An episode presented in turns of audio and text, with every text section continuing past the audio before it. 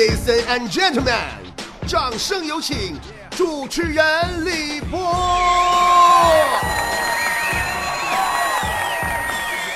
昨天呐，我在朋友圈里边看见一个十二星座妈妈，挺有意思。说大概意思就是啥呢？是十二星座妈妈都是怎么对孩子的？首先，射手妈整天就忙活仨事儿：找手机、找钥匙、找孩子。天平妈就是自己孩子必须优秀，他家的孩子就必须是大家伙嘴里边的别人家孩子。摩羯妈呢，就基本上是放养了，爱干啥干啥了，错了呢你就搁这兜着，对了孩子那是你造化。水瓶妈呀，就是他家的孩子不能止于一个平凡人的脚步，那是人生苦短必须性感的。巨蟹妈是含在嘴里怕化了，捧在手里怕掉了，放冰箱里还怕看不着了。溺爱孩子那绝对是没谁了。白羊妈呢，惹事就是一顿削，敢哭就是一杵子，反正活拉给孩子锻炼出一身腱子肉。我跟你，天蝎妈呀，堪称最狠毒的母后了，培养出的宝宝要么贼精神，要么贼神经。狮子妈那就是土豪了，狮子妈，你看人家那狮子妈妈家的孩子，你就知道了，孩子的东西不求最好，但求最贵。双子妈呢，人格分裂，特别分裂，超级分裂。前一秒钟还是大宝子，下一秒钟就是小崽子。金牛妈呀，坚持穷人孩子早当家，尿不湿都得打打个补丁。我跟你说，整的那孩子一辈子都得怀疑自己是不是亲生的呢。双鱼妈呢，最不怎么会带孩子，只要孩子一哭，肯定孩儿的爸，快来，老公啊，整不了了。处女妈呢，天生洁癖，孩子要是敢出去咕噜一身泥回来，绝对给孩子洗秃噜皮才算完事儿。那么今天我想跟你们聊一聊我妈，我的那个不是后妈，却胜似后妈的妈。我觉着我妈算是结合了双鱼的傻、双子的疯、金牛的抠和处女座的变态为一体。哦，对了，你们可能真的不知道，我妈真的是处女座哟。给我折磨毁了，有时候啊，我都怀疑呀，我是不是我妈亲生的？前两天我不是连续大学校园巡演，累进医院了吗？半夜血压突然就夸一百九，动弹不了了。说实话，我这一点没扒瞎啊，急救幺二零担架给我抬下来。完了，我妈着急忙慌就赶过来看我嘛。一进医院大门啊，那都急冒汗了。第一句话就问我：“老姑娘，这是啥医院呢？咋连个 WiFi 都没有呢？” 当时。整个节目组的人集体向我投来了同情的目光，然后第二天早上我不就出院了吗？医生就嘱咐我说：“你得保养好身体，不能累着，不能饿着，不能凉着，就这么的，我就回家。一进家门啊，我发现门口没有拖鞋，我就光着脚丫子，我搁地下踩，往屋里边走。我寻思找双拖鞋穿。我妈当时不乐意了，大喝一声把我给制止了：“别动！你等我给你拿拖鞋。”哎呀妈，别提了！当时我顿时觉得母爱还是伟大的，我妈还是爱我的，亲妈这是怕我着凉啊！我正感慨呢，就听我妈继续说：“别动，我刚擦的地，你给我踩埋汰，我还得擦。”哎呀！但昨晚上我给我妈吓着了，我妈这人平时好多想，胆老小了。这两天不下雨吗？昨晚上大伙都知道，一直打雷还闪电，完后来俺家还停电了，我就有点害怕，我就跟我妈一起睡，睡到半夜呀，我起床上厕所，刚回到房间的时候，不怎么也就那么巧，我妈醒了，伴着闪电和雷声，还有我伸出的双手。吓得我妈嗷嗷一嗓子就从床上就窜起来了，眼珠瞪老大了，问我到底是谁，为什么来找他，都给我问蒙圈了。后来我才知道啊，我长得实在太像我奶活着时候了。这一大闪电呐，啪嚓一劈，我妈还以为我奶回来找她来了呢。但是今天你这这玩意儿，你知道这这找的可快了，我妈就把我给吓唬了。啊！就在刚才录节目之前嘛，我搁家一边跟我妈看电视，一边跟我妈唠嗑。我说：“妈妈，我是不是你亲生的？” 我妈说：“当然是了。”我说：“妈妈，那我想换个苹果，哎，我吃。” 我妈顿了一下，回过头来，语重心长的对我说：“姑娘啊，那年冬天雪下的特别大，我跟你爸俩呀 赶路的时候，听见旁边的垃圾桶里有动静。”我说：“呀呀呀呀妈，你听听听听听听听！我听着话音不对呀，我说赶紧闭嘴吧妈，我那什么妈呀妈我。”妈，我自己有钱。我妈慢慢把头转回去，一边继续看电视，一边悠悠地说：“我跟你爸过去一看，哦，原来是条狗。”啊！我当时舒了一口气呀。我说：“那什么，妈妈，妈妈，虽然我有钱，但是我还差两千。”我妈立马又把头转过来，一脸坚定地看着我，一字一顿地说：“那狗嘴里叼着你。”哎呀，我去！一个哎我去，真的，妈妈你也是拼了，我的那个亲妈，真的。后来我就给我爸打电话嘛，我说：“爸爸，我想买个苹果哎我吃，我要苹果哎我吃，爸爸。”我爸电话里听着好像挺忙，当时嘣都没打，直接哎我去买呗，那玩意儿多少钱？那玩意儿啊！我说爸爸，哎我去一万来块钱。然后我爸沉默了一分钟，把电话挂了。然后我再打过去的时候，他就拒接了。然后我微信喊他，他竟然还把我给拉黑了。说好的父爱如山呢？哎呀，前两天啊，从大连巡演回来，咱们工作室车呀就装一下道具，乱七八糟皮箱啥的就装满，坐不下了。我是个个坐火车回来的，我就给我爸打电话，我让他来接我。我爸是答应一声，撂电话就出门了，然后就没信儿了。哎呀妈！我等四十分钟也没来呀！我给他打电话，他竟然说在路上发现一家理发店不错，进去理了个发，让我再等他一会儿。我生拉在火车站大太阳地里站了俩来点儿啊，才等到他呀。知道呢，我爸这是去理发了；不知道的，看我爸这么长时间没来接我，还以为他是上大连火车站接我去了呢。我爸呀，这老头啥样？就上学的时候过端午节。我打电话说我想家了，因为同学们都出去玩了嘛。我爸说那你就别回来了。我说怎么的呢？我爸说同学们都出去了，你留下来看许社吧。东西丢了咋整？还有一回嘛，我爸过生日，我合计你说十来年我也没跟我爸说过啥知心话，我就给他发了一条长长的短信呢，说了很多肺腑之言、孝顺之情啊，什么父爱伟大、感恩有你啥的。我爸一个字都没给我回，但是。后来我回家拿他手机看的时候，我发现啊，快一年的时间过去了。当初我发的那条短信，他虽然没给我回过，但其实一直保存在我爸爸的手机里。短信显示的是未读信息。哎，不过要说，我都服了，真的。不过要说到跟长辈最尴尬的事儿啊，还得是调调。和他女朋友的老爸调调，大家都知道，对女朋友特别好，爱屋及乌。他把女朋友和女朋友爸爸的微信名字分别备注为“宝宝”和“宝爸”。注意，朋友你们注意，这两个名字啊，“宝宝”和“宝爸”，这样的名字在通讯录里肯定是紧挨着的呀，紧挨着就会出事儿的呀，朋友们。于是嘛，就不出我所料嘛，尴尬到无法挽回的事情就发生了吗？调调昨天晚上看完苍老师热情奔放的新片以后，特地截了几张自认为最嗨的图，想发给他的女朋友宝宝，一不留神发到他女朋友的爸爸宝爸那儿去了。哎呀，好嗨呀！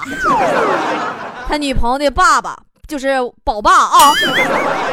宝爸是瞬间秒回呀！当时内容是这样的：没想到你是这样的人，我是不会放心把女儿交给你的。调调捧着手机都哭了，正合计打电话过去怎么解释呢，他女朋友的爸爸继续又给他回了一条：“我一直不喜欢他的作品，演技略显浮夸。”你这孩子你要看你也得看《波多野结衣》呀。啊，后来昨晚上不是下大雨吗？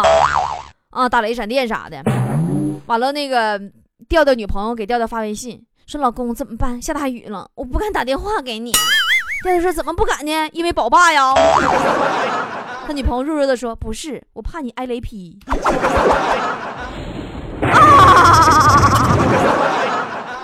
但我看过最和谐的父子关系呀，说实话要数强子和他老爹了。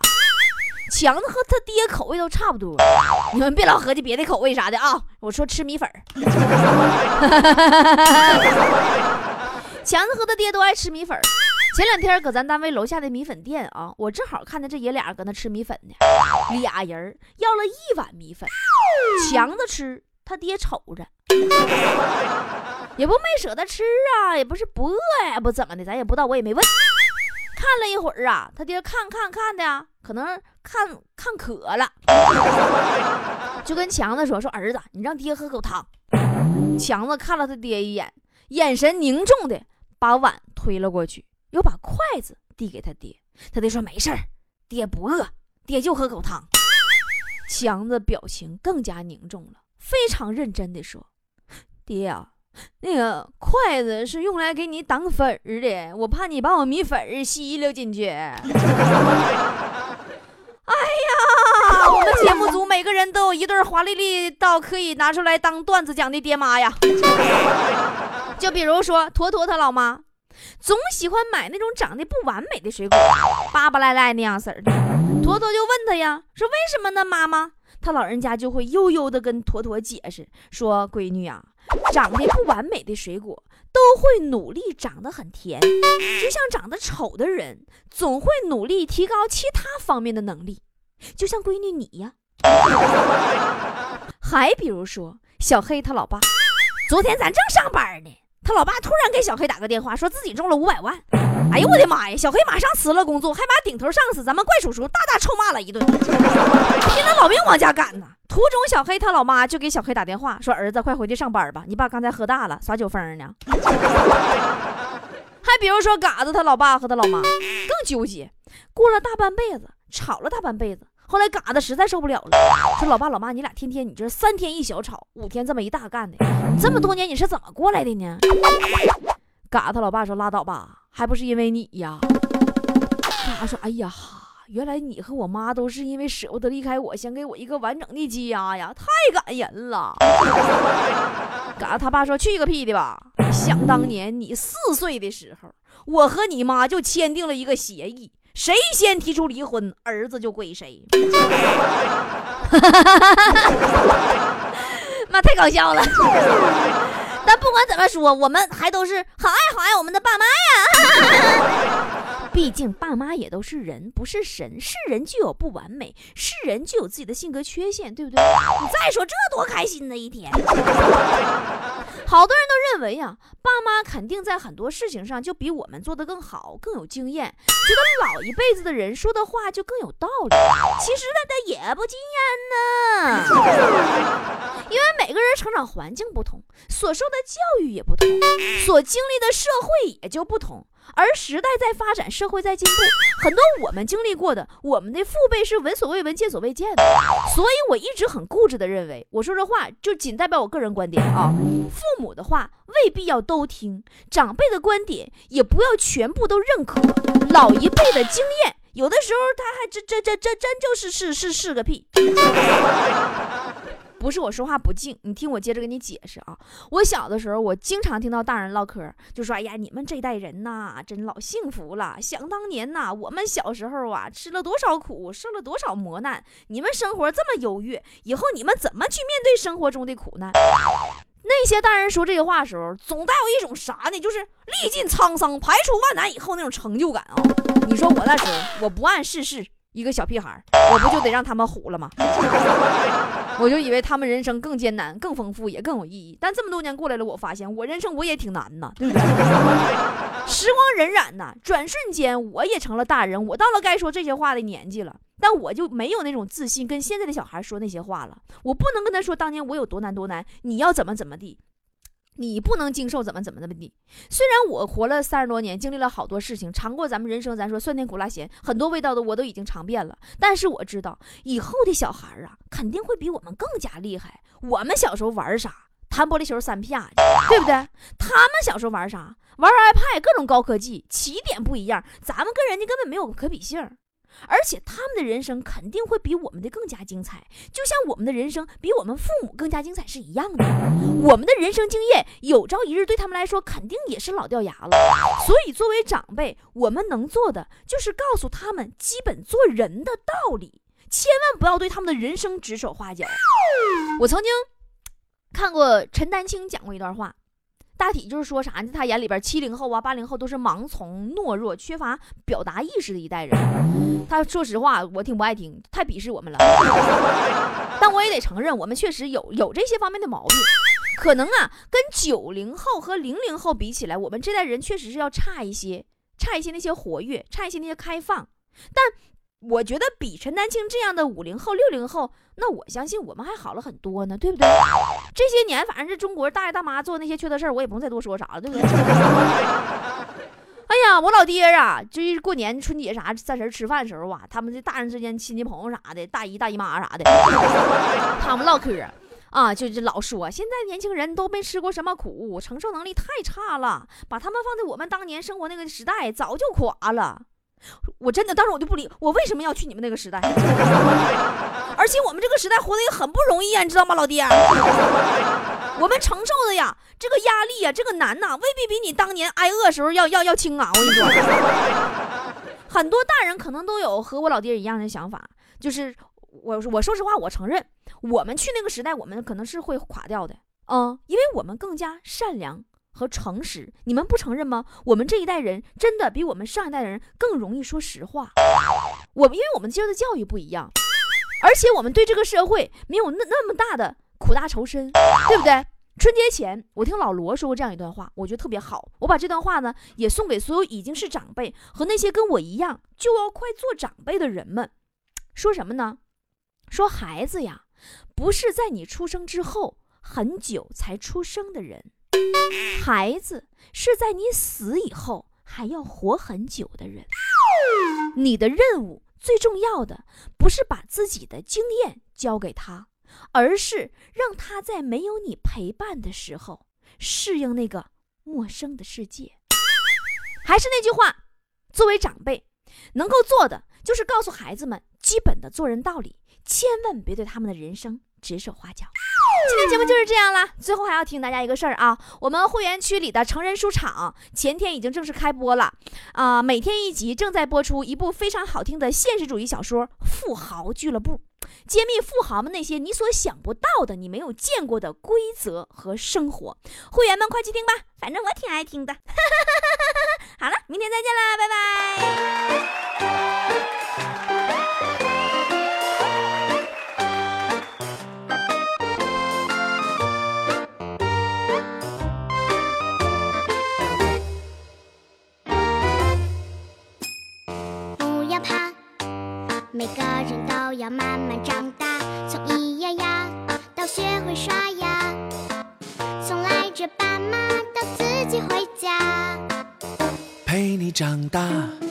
总让爸妈牵挂。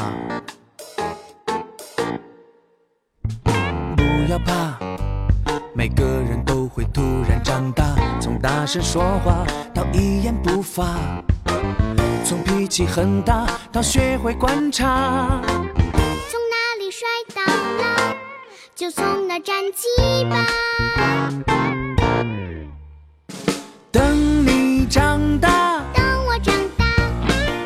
生活的舞台很大。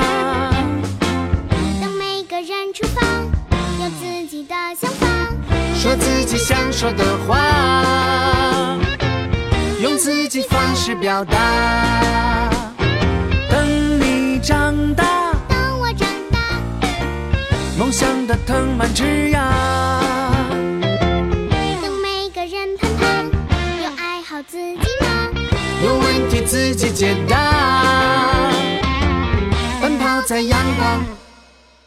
星空之下。等一朵云飘过，等一场雨洒落，等一刻你睡着了。等一道题改错，等一次做成梦，等一段路走过。等一天你长大了，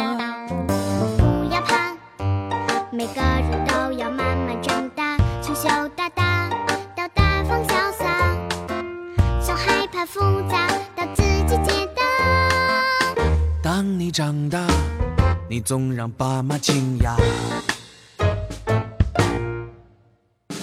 不要怕，每个人都会突然长大，从大声说话到一言不发，从脾气很大到学会观察。从哪里摔倒了，就从哪站起吧。